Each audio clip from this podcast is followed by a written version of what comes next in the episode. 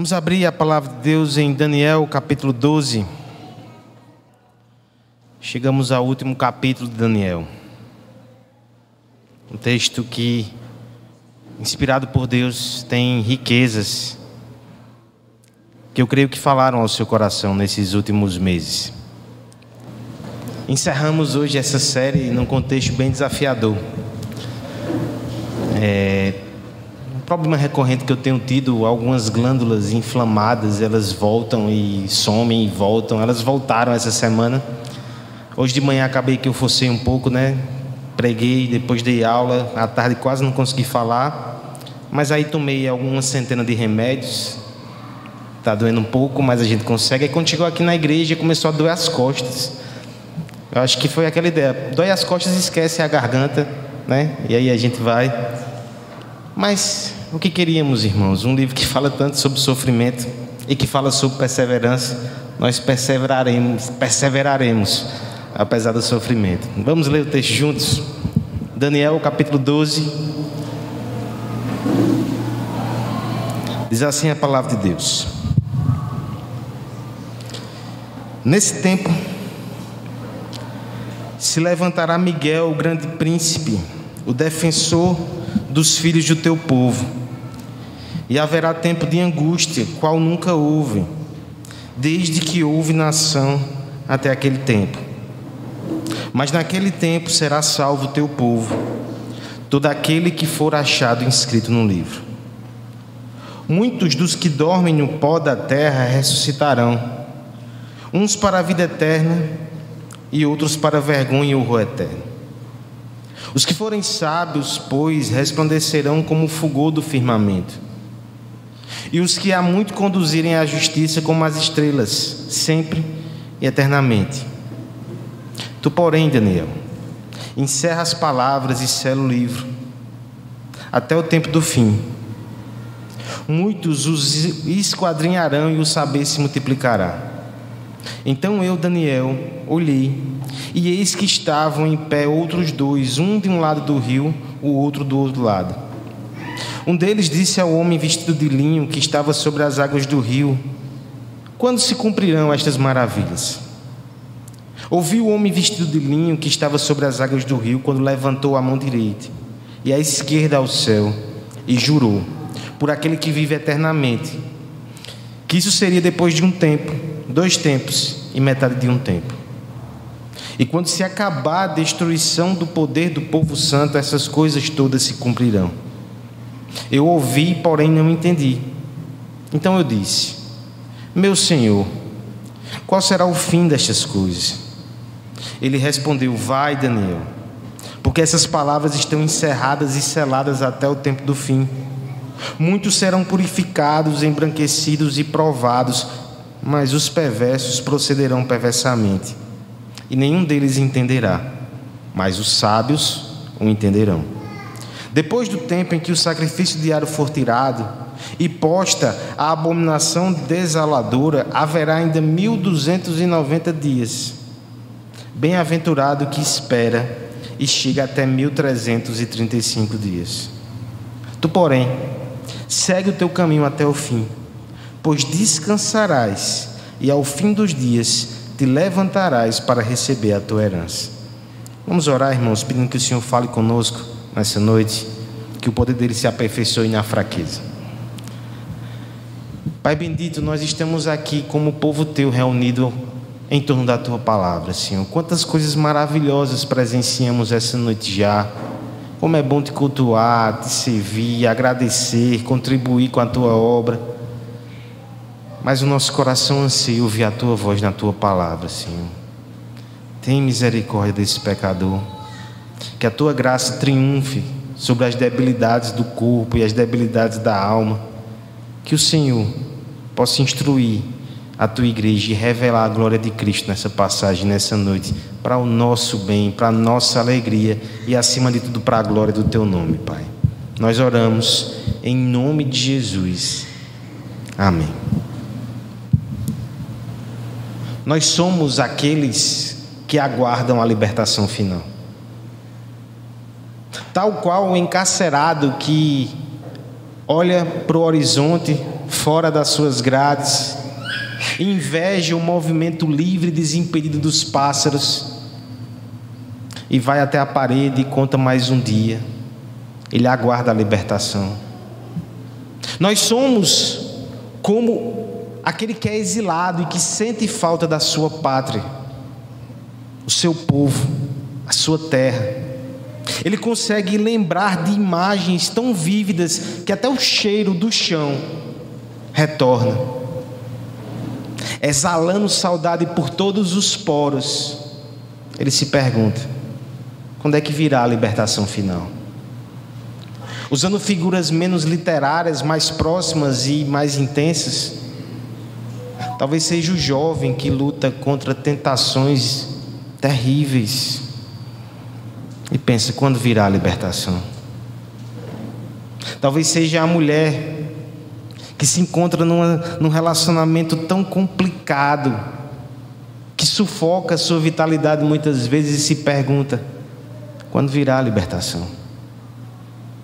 Talvez seja o homem acometido por debilidades físicas, que se sente limitado. Talvez seja todo o povo de Deus que percebe que aqui nessa terra os abraços de cordialidade não são tão sinceros. Somos tratados como estrangeiros, o que de fato somos. E não há um lugar onde que, onde que possamos descansar plenamente. Nós temos saudade de um lugar que ainda não conhecemos. Ansiamos esse paradeiro, ansiamos esse destino. E no meio da corrupção, no meio da dor e no meio do mal, nos perguntamos: quando virá a libertação final? A palavra de Deus, ela tem resposta para isso, irmãos. Ela ouve esse anseio e ela nos instrui. A própria história do povo de Deus é repleta de libertações, todas elas limitadas, típicas e que apontam para o futuro. Por exemplo, o êxodo do Egito, o retorno da Babilônia, o contexto aqui de Daniel, e até mesmo a libertação em Cristo na cruz. Ela ainda não foi consumada totalmente. Mesmo nós, depois do Calvário, nos unimos à galeria dos nossos irmãos da fé. E nós respiramos a mesma questão: quando virá a libertação final? Se esse anseio, se essa angústia, ela te toca de alguma forma, eu convido você a juntar-se ao profeta Daniel na sua última aparição. Estamos aqui na sua última visão. No trecho final, no capítulo final, o profeta idoso, ele chega ao Senhor com essa mesma questão, ele vai ser respondido. Ele vê os dias do exílio, ele se questiona quando será a libertação final. Só que a resposta de Deus é muito profunda. Traga suas dúvidas a Deus. Prepare-se para ser surpreendido. O Senhor vai mostrar aqui a doutrina da ressurreição. Muitos teólogos afirmam que no Antigo Testamento nenhum texto é tão claro acerca dessa doutrina quanto Daniel. Por isso que é água profunda. Mas a partir disso ele vai dar respostas ao coração do profeta. Eu espero que ele dê respostas ao seu coração nessa noite. Quando virá a libertação? O Senhor responde nesse texto. Do verso 1 a 3, ele diz como a libertação final virá. Dos versos 4 a 7, ele mostra quando a libertação virá. E por fim, dos versos 8 a 13, para quem a libertação virá como ela virá, quando ela virá e para quem. Vamos primeiro então ver como essa libertação final virá. Peço que a igreja leia os versos 1 a 3 a uma só voz. Valendo. Nesse tempo.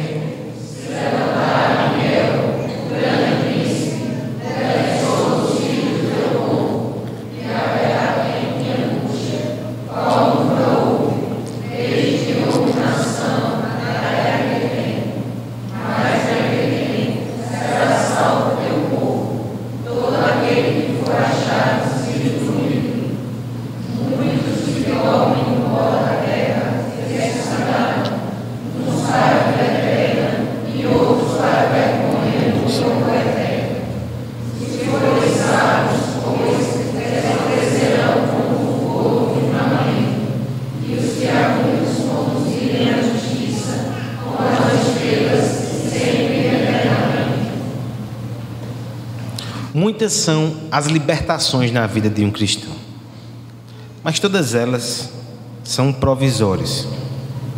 Pense, por exemplo, num caso que talvez você conheça, talvez pessoas aqui passaram por isso. Um vício que escravizava. Cristo libertou esse irmão.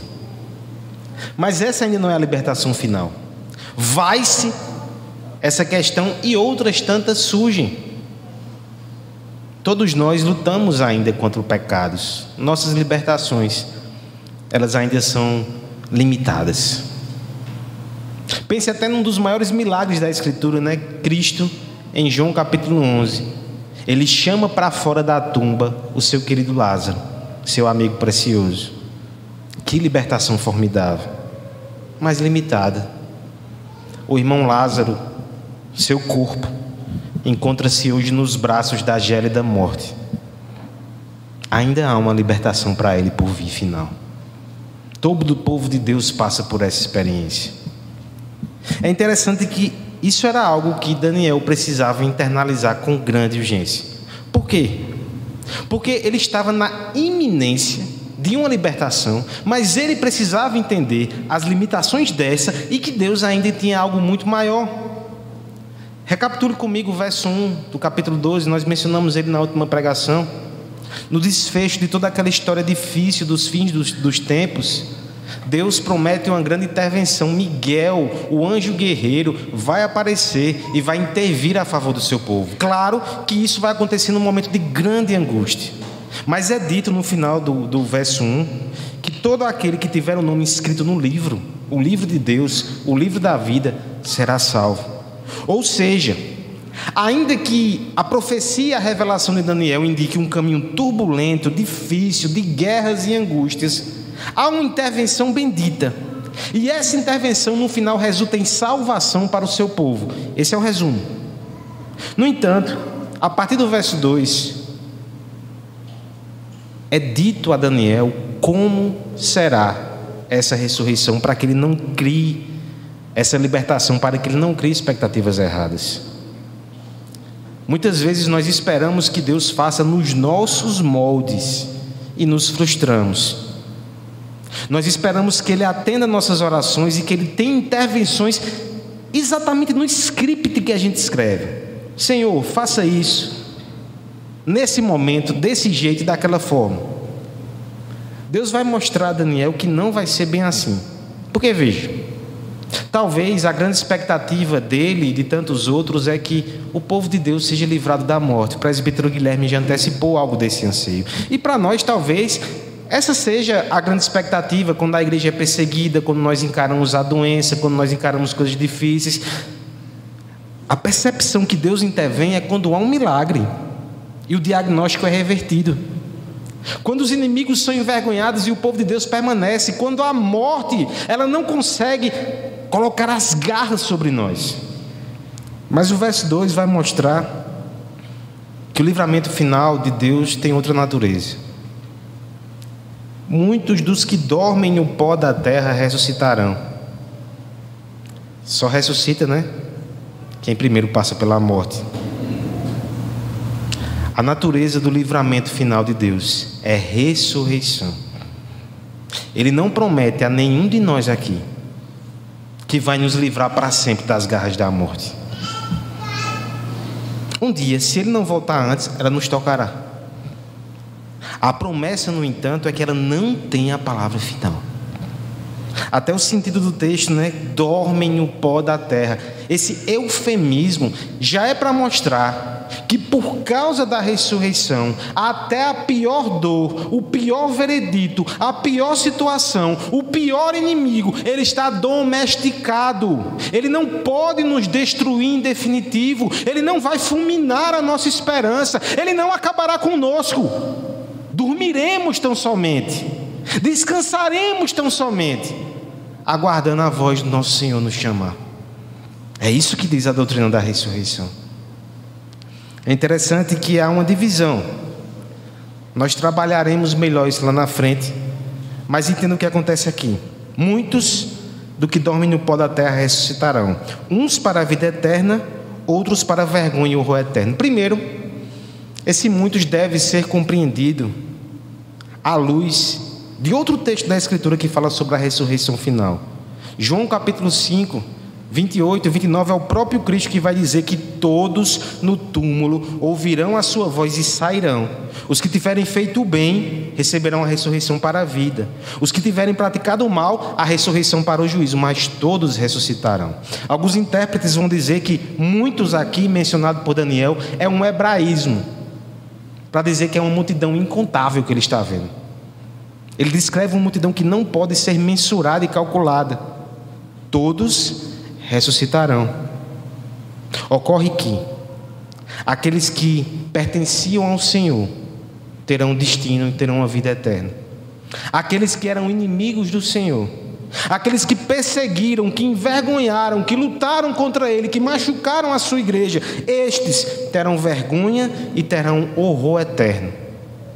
Qualquer malefício que seja feito contra a igreja de Cristo com o seu povo, no dia da justiça, no dia da ressurreição, ele será revertido. Mas o verso 3 ainda nos mostra como essa libertação final, ela vai além das nossas expectativas. Não é simplesmente Deus dizendo: "Eu vou fazer diferente do que você quer. Você quer ser livrado da morte. Talvez você morra, mas eu lhe livrarei na ressurreição." É melhor, irmãos. Quando Deus nos contraria, é melhor o que ele tem para nós. A prova vívida está aqui no verso 3. Considere o que vai ser dito. Eu quero que você pense. Isso faz o teu olho brilhar? Isso aquece o teu coração? Isso é boa nova para você? Ou é algo ok? Porque o verso 3 vai dizer assim: Os que foram sábios resplandecerão como o fulgor do firmamento. Nossa, que é isso? O paralelismo vai explicar. Aqueles que muito conduziram a justiça serão como as estrelas, sempre e eternamente. Nós não somente ressuscitaremos, nós brilharemos. Nossa, o que isso significa? Você sonha em brilhar? Imagina-se com glitter, é glitter que brilha? Você imagina luzes sobre você, isso é algo que te apetece? Que é que significa essa promessa? A melhor explicação para mim, irmãos, é de um homem chamado C.S. Lewis, num livro que ele tomou emprestado de uma canção de João, Peso de Glória, que a gente canta hoje. Exatamente no artigo que dá nome a esse livro. Ele vai dizer que essa promessa que ele julgou supérflua também em algum momento da sua vida. Vou brilhar como o sol, vou brilhar como as estrelas. Mas quando ele a encarou com profundidade, com sinceridade, ele reconheceu que aquele era o segredo inconfessável da sua alma. A luz aqui, ela representa a beleza, a pureza. E é maravilhoso saber que há promessa para os crentes que no final nós estaremos diante daquele que é o sol da justiça, com toda a sua beleza e resplendor, ver a Cristo, ver a Deus, tê-lo só que a promessa vai um passo além. Você não simplesmente vai ver Jesus brilhando e reluzindo como o sol da justiça, cheio de santidade e fulgor. Você será como Ele. Essa é a promessa. Nós olharemos para os nossos corpos ressurretos e não reconheceremos mais as manchas de pecado, as máculas da dor, nossas deficiências e nossas debilidades, a mesma glória, o mesmo encanto que a gente vai olhar na pessoa de Cristo. É até difícil de mensurar, nós olharemos para o corpo ressurreto, nós seremos como Ele. Esse é o sonho inconfessado dos nossos corações. C.S. Lewis coloca isso até nos termos de aprovação divina, de aprovação paterna. Isso toca em feridas, né? A gente se esforça tanto para receber um olhar de aprovação. Sabe o que esse texto está dizendo aqui, irmãos? Que um dia nós estaremos diante daquele que a face virada em nossa direção pode representar prazer eterno ou terror e vergonha eternos. Mas quando esse escrutínio virasse na nossa direção, impressionantemente seremos aprovados por causa daquilo que Cristo fez por nós. a sua pureza será nossa, a sua santidade será nossa, e toda a aceitação que Cristo merece da parte do Pai, nós receberemos. Nada nessa vida se compara a isso. É por isso que eu digo: esse é o livramento melhor do que qualquer um de nós poderia imaginar. Muitas vezes nós visualizamos somente ser livrado de problemas que nos angustiam, de dores que nos ferem, de doenças, de situações, o mal exterior. Mas o nosso maior problema é o mal dentro de nós, é o nosso pecado, não é o do outro.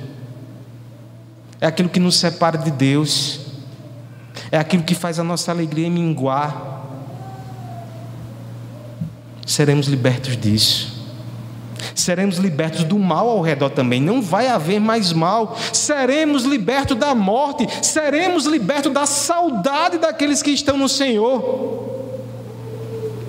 Nós veremos os entes queridos que já partiram no Senhor, eles estarão mais lindos do que nunca, brilhando com a luz de Cristo. É assim que termina a nossa história.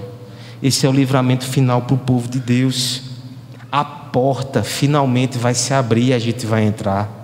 Nós seremos aceitos e acolhidos no palácio da bondade eterna. A saudade vai ficar do lado de fora.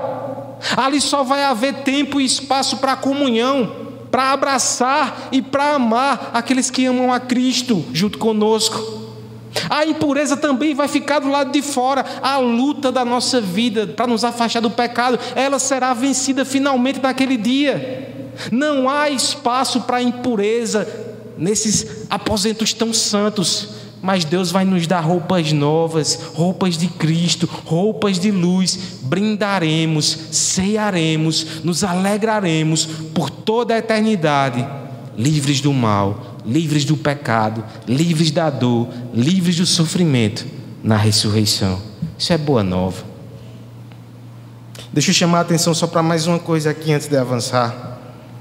Não é interessante que o verso 3 ele recapitula alguns termos do capítulo 11? Sábios que trazem sabedoria a outros. Você lembra o que aconteceu com esses homens no capítulo 11? Eles morreram. Antíoco Epifânio, figura de anticristo, veio contra eles. O capítulo 7 fala até desse anticristo derrubando estrelas do céu. Olha a ironia da graça de Deus. Deus agora transforma esses homens em estrelas. Os sábios serão ressuscitados, brilharão eternamente. A aplicação que eu faço aqui, mais em período eleitoral, é que vale a pena, irmãos. Vale a pena buscar a sabedoria, buscar a justiça, ajudar, instruir a outros. Vale a pena participar de alguma forma dessa obra linda e da libertação final que Deus tem preparado para o seu povo. No Senhor, nosso trabalho não é vão. É isso que vai acontecer. Essa é a libertação. Talvez a pergunta agora seja: que maravilha, mas quando? Quando isso vai acontecer? Vamos ler os versos 4 a 7, por favor, peço a ajuda da igreja. Tu, porém, Daniel,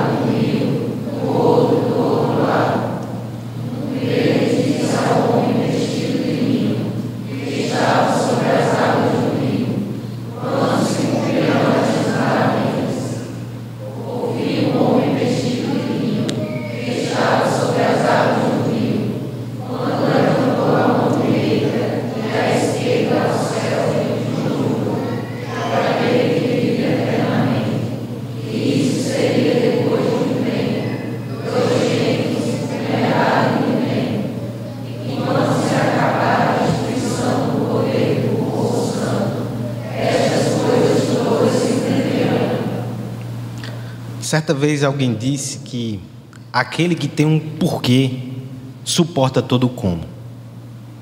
Ou seja, o senso de propósito nos ajuda a passar por momentos difíceis. Outro completou, um teólogo do passado também disse assim que aquele que viaja para ser coroado Ele não vai se importar com um dia chuvoso. A finalidade garantida também nos ajuda a atravessar tempestades.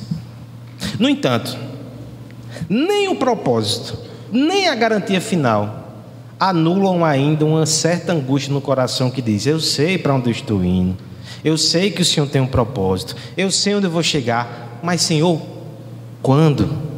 Ou então, repetindo as palavras do salmista: Até quando? E pior do que essa angústia, irmãos, é quando nós alimentamos expectativas erradas. Eu me lembro, por exemplo, do povo que foi para o cativeiro. Tinha falso profeta dizendo que ia ser ligeiro. Poucos anos e o povo ia voltar para a sua terra. E Jeremias já dizia: vai ser 70 anos. Pior do que a dúvida é a expectativa errada. Quando isso vai acontecer? Quando será o livramento final? Daniel tem essa pergunta. Agora perceba que inicialmente ele nem tem a oportunidade de fazer. O verso 4 meio vai dizer assim: Daniel, fecha o livro, sela a profecia. É como se fosse a assinatura final que Deus deu, ó, tá aqui a mensagem, guarda ela. Pense você no lugar de Daniel, né? Mas está faltando alguma coisa não, Senhor? Não tem uma mensagem mais específica sobre quando isso vai acontecer, não? Vou fechar, mas e aí, como é que a gente faz? É interessante que, antes mesmo que ele abrisse a boca, talvez ele tivesse tomado de, de temor naquela situação. O verso 5 narra que dois anjos estão ali, cada um de um lado do rio, e eles olham para uma terceira figura que está sobre o rio. Você lembra de alguém assim na Escritura? Que anda sobre as águas? É uma pessoa que veste linho, é um sacerdote. Você lembra da, do sermão anterior? Os anjos perguntam a ele, em nome de Daniel: quando isso vai acontecer? Essa é a pergunta do verso 5. E aí nós temos uma cena extremamente carregada de significado. O verso 7 diz que o homem vestido de linho sobre as águas, ele levanta as duas mãos, como quem faz um juramento. Já pensou nisso? Cristo fazendo um juramento. Essa palavra é forte, é certeira e ela tem importância. E agora vai se dar a resposta. Que rufem os tambores, se prepare. Adequa aí o seu reloginho, marque o seu calendário. A libertação final, sabe quando ela vai vir? Um tempo, dois tempos e meio tempo. Eita, Daniel, essa numerologia de Daniel é uma benção. Irmãos, eu tenho seguido o padrão aqui nas profecias de não tentar encaixar em cronologia e em calendário. São números simbólicos. E esse símbolo já se repetiu. Esse símbolo ele se repete lá em Apocalipse 12, um tempo, dois tempos, meio tempo. Confira. Versos 13 e 14, quando é dito que Satanás é expulso do céu, porque Cristo consumou a sua obra, e agora ele vem para a terra com gosto de gás para perseguir a igreja no tempo que ainda lhe resta. É a nossa atual situação, viu? E é dito que isso vai durar um tempo, dois tempos e meio tempo. Qual é o significado dessa marcação tão comum em textos apocalípticos? Primeiro, não é um tempo perfeito e completo, dá três e meio, não é sete, que simboliza a perfeição. É um tempo limitado, contado, incompleto, que inclusive termina de forma repentina. Escatologicamente é o que Cristo ensina também. O fim é limitado e ele vai ser repentinamente consumado. Pergunta. Não precisa um anjo aparecer para perguntar, não. Você pode fazer essa pergunta no seu coração aí. Respondeu a Daniel. Isso, Lucas fez logo não, assim, não sei se era coçando assim. Nem todas as questões foram respondidas aqui, né? Basicamente, o que foi dito a ele é que vai ser um tempo contado por Deus, mas ele não tem como calcular nem precisar isso. Sabe o que eu me lembro aqui? Eu me lembro os discípulos de Cristo lá em Atos 1, quando perguntam a Jesus ressurreto quando é que as coisas vão acontecer, quando é que o reino vai ser consumado, e Jesus em Atos 1:7 diz: "Não vos compete conhecer tempos ou épocas que Deus reservou para si". Quer dizer, pastor, quer dizer que esse segundo ponto foi uma pegadinha. Parecia que o Senhor ia responder. Eu estou dizendo que o anjo disse. Eu estou dizendo que Cristo disse. Eventuais reclamações encaminhe ao responsável. Estou só transmitindo. No entanto, irmãos, que a gente aprenda o que está sendo dito aqui. É certo que Deus vai eliminar o mal, o sofrimento e a dor. Mas Ele não diz quando isso vai acontecer. E Ele não diz porque a gente não precisa saber. A gente só precisa confiar e crer. Quando Ele fizer, nós iremos perceber que foi um momento perfeito, melhor do que aquele que a gente queria. Deus não vai nos dar revelação em minúcias de calendário. A gente não deve ficar olhando para isso.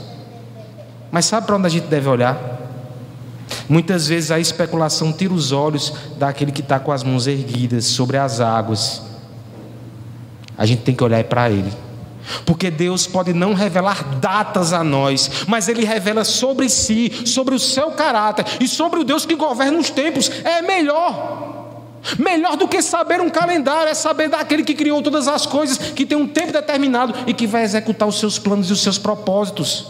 Melhor do que receber um cronograma do céu é perceber aquele que tem as mãos abertas e intercede por nós. E quando encarnou, ele se privou de saber essas datas. O Evangelho vai dizer isso por nós.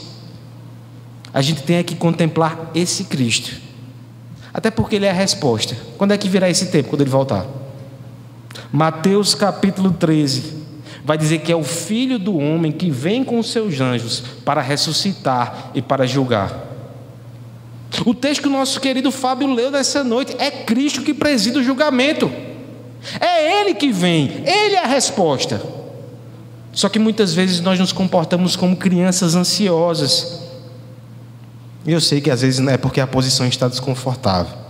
Não quero minimizar o sofrimento de ninguém.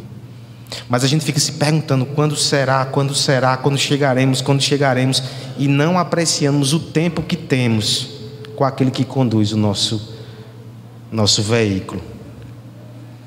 Nesse tempo de peregrinação, mais do que inquietação, a gente tem que conhecer de Cristo. É isso que vai acalmar o nosso coração. Lutero conclui na mesma direção em um sermão sobre esse texto, dizendo: Daniel concluiu o registro de suas visões e sonhos aterrorizantes com uma nota de alegria, vinda do reino eterno e glorioso de Cristo. Quem quiser estudar essas visões com proveito, que não se atreva a concentrar sua atenção nos detalhes das visões e nos sonhos, mas sim encontrar conforto no Salvador Jesus Cristo.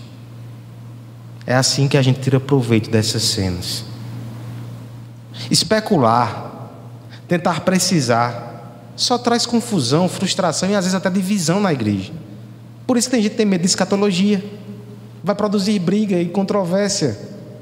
Olhar para Cristo produz unidade, produz conforto, produz força, produz santidade e produz consolo para a alma. Não fuja da escatologia. Fuja de qualquer doutrina sem Cristo. Fuja de qualquer conhecimento sem Cristo no meio das inquirições do até quando, que você possa olhar para a cruz e você vai perceber ali o Cristo que sofreu por você. Seu coração vai ser fortalecido e você poderá dizer na força do Espírito: Eu não sei até quando, mas eu sei que aquele que controla o calendário é aquele que entregou a sua vida por minha redenção. Eu descansarei. Olhemos para Cristo. Esse é o final da boa escatologia. Como será o livramento final? Na ressurreição. Quando será? Um tempo, dois tempos. Quando Cristo voltar.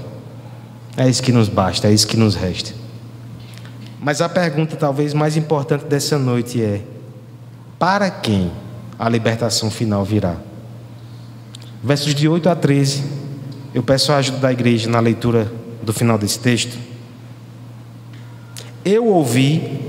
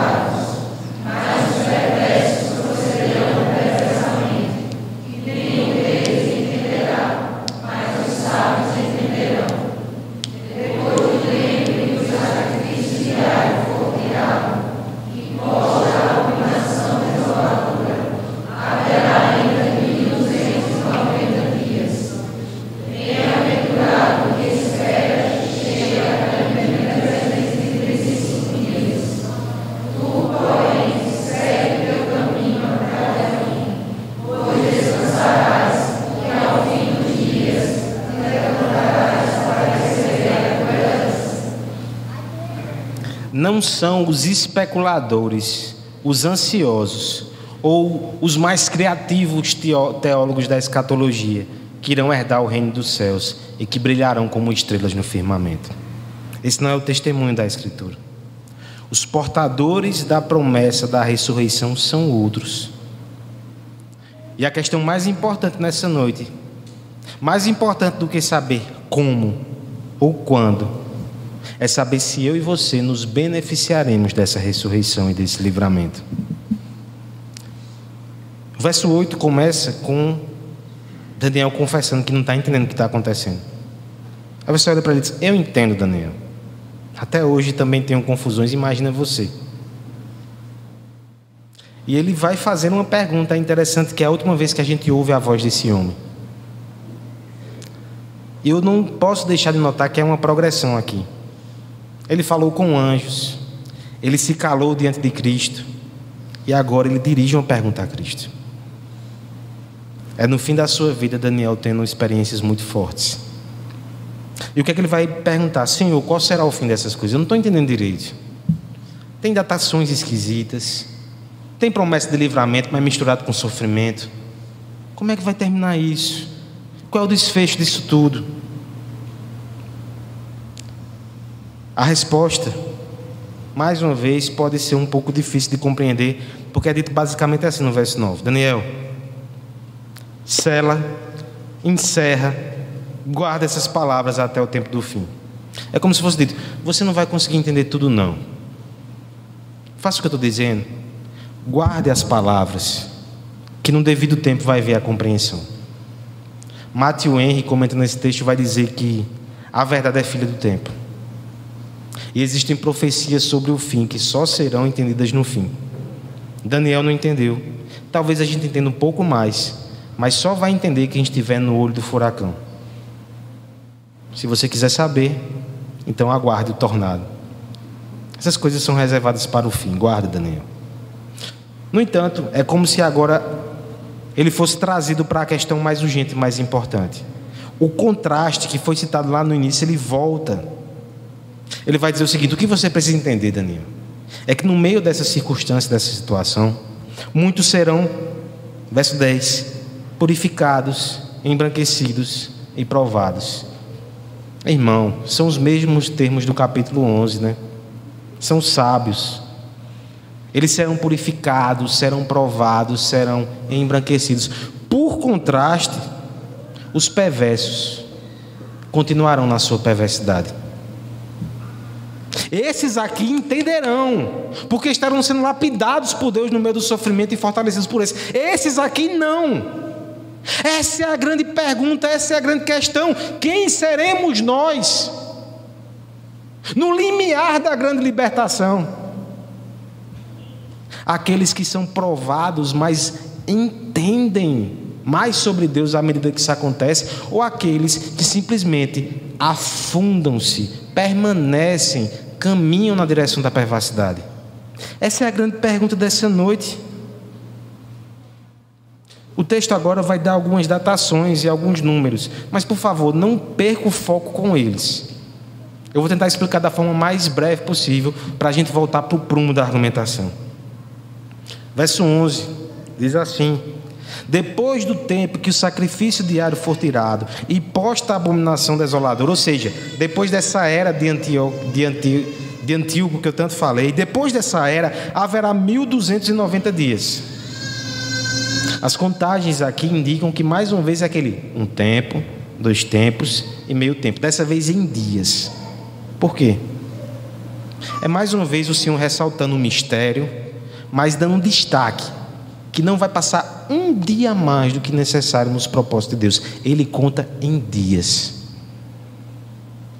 Daniel precisa guardar isso no coração. Ele vai ser sábio, purificado e embranquecido se ele entender que Deus está contando os dias. Mas aí vem um verso complicado, verso 12. O pessoal de exatas talvez já tenha estranhado aí, de humanas nem percebeu nada. Verso 12: Bem-aventurado que espera e chega até 1335 dias. Gente, aumentou, foi? Que conta é essa, rapaz? Há teólogos mais liberais que entendem que isso foi até um erro de editoração, pelo amor de Deus. Sabe o que está sendo dito aqui, irmãos, da forma mais simples que a gente pode entender? É que no final os números, os dias, eles não são a questão mais importante. É como se ele dissesse: vai ter esse tempo limitado de provação. Bem-aventurado é quem passa deles. Você não precisa saber exatamente quais os dias da sua luta, você precisa passar por ela. Bem-aventurado não é quem sabe, bem-aventurado é quem espera. Bem-aventurado não é quem discursa, bem-aventurado é quem luta e persevera. Daniel, tu tem que ser um destes. E são em tons pessoais assim que termina a profecia, que termina o livro. Tu, porém, Daniel, é como Deus dissesse: Eu sei quem tu és. Irmãos, esse verso 3 é tão forte. Esse homem já viu anjos. Anjos já falaram com ele. Mas agora ele está ouvindo o próprio Filho de Deus. Sabe aquele senso de aprovação que a gente mencionou no início? Daniel já está provando um gostinho disso. Sabe quando a gente prova um gostinho disso? Na ceia. É um lampejozinho da aprovação que a gente vai ter no céu por causa de Jesus. Semana que vem, prepara o coração. Mas está aqui Cristo dizendo: Tu, porém, segue o teu caminho até o fim. As profecias que eu estou te dando é para isso. Continua, Daniel. Vai até o fim. Persevera. Tu descansarás. Descansará aqui, você sabe que é o eufemismo para a morte, né? A tua jornada aqui vai terminar, a tua batalha vai findar, o bom combate vai se dar. Aí tu vai descansar, Daniel. Tu vai descansar. E ao fim dos dias, você vai se levantar para receber a tua herança. A gente não pode nem medir o privilégio que é ouvir isso da boca de Cristo. Mas essa graça ela está acessível nessa noite. Quem é você? Você vai se beneficiar da promessa da ressurreição? A ressurreição ela não é uma boa nova para todo mundo, não. Eu preciso ser muito claro nisso aqui, antes de concluir. Para o crente, é uma notícia maravilhosa. O nosso corpo vai voltar. E no corpo nós poderemos desfrutar de comunhão, de prazer e de alegria com Deus. Que maravilha! Nós não seremos almas penadas, não. O corpo vai voltar e no novo céu e na nova terra a gente vai desfrutar de todas as delícias de Deus. Mas para aquele que segue o caminho da perversidade, a ressurreição é uma notícia terrível. Você vai sofrer no corpo as marcas da sua rebeldia. A vergonha e o horror serão eternos no corpo também. Só que eu creio que Deus não te chamou aqui nessa noite, se você ainda não está com Cristo, para ouvir notícias de horror e para sair daqui correndo. Se você tiver que correr a algum lugar, corra para Jesus. É possível que nessa noite haja uma mudança de rota. É possível que nessa noite você seja alistado entre aqueles que ouvirão dos lábios do próprio Cristo. Levante e recebe a tua herança. Você não é pior do que ninguém, não. Você não é melhor do que ninguém. Você é um pecador. E Cristo morreu para salvar pecadores se eu, com todas as minhas manchas e impurezas, se Daniel, com todas as suas manchas e impurezas, um dia ouvirá, por causa de Cristo, esse convite bendito, essa voz pessoal, esse acolhimento, a porta vai ser aberta para mim por graça, essa graça é acessível para você também. No entanto, seja sábio. Não prossiga no caminho da perversidade, mude de rota hoje, arrependa-se e corra para Jesus. No dia da ressurreição vai ser tarde demais. Mas hoje ainda é tempo. Olhe para aquele que está com as mãos erguidas sobre as águas. Um dia ele ergueu as suas mãos numa cruz. E um dia, ele erguerá as suas mãos para receber os seus filhos. Faça parte desses filhos. Se você já faz, irmão. Eu termino Daniel dizendo, até de forma forte, desconsidere os números e olhe para Cristo. A minha segurança, a sua segurança, a minha esperança, a sua esperança não está em saber como e quando Deus fará. Está em saber que Ele fará. E Ele fará através de Jesus. Olhe para Ele, aquele que é o autor e consumador da nossa fé.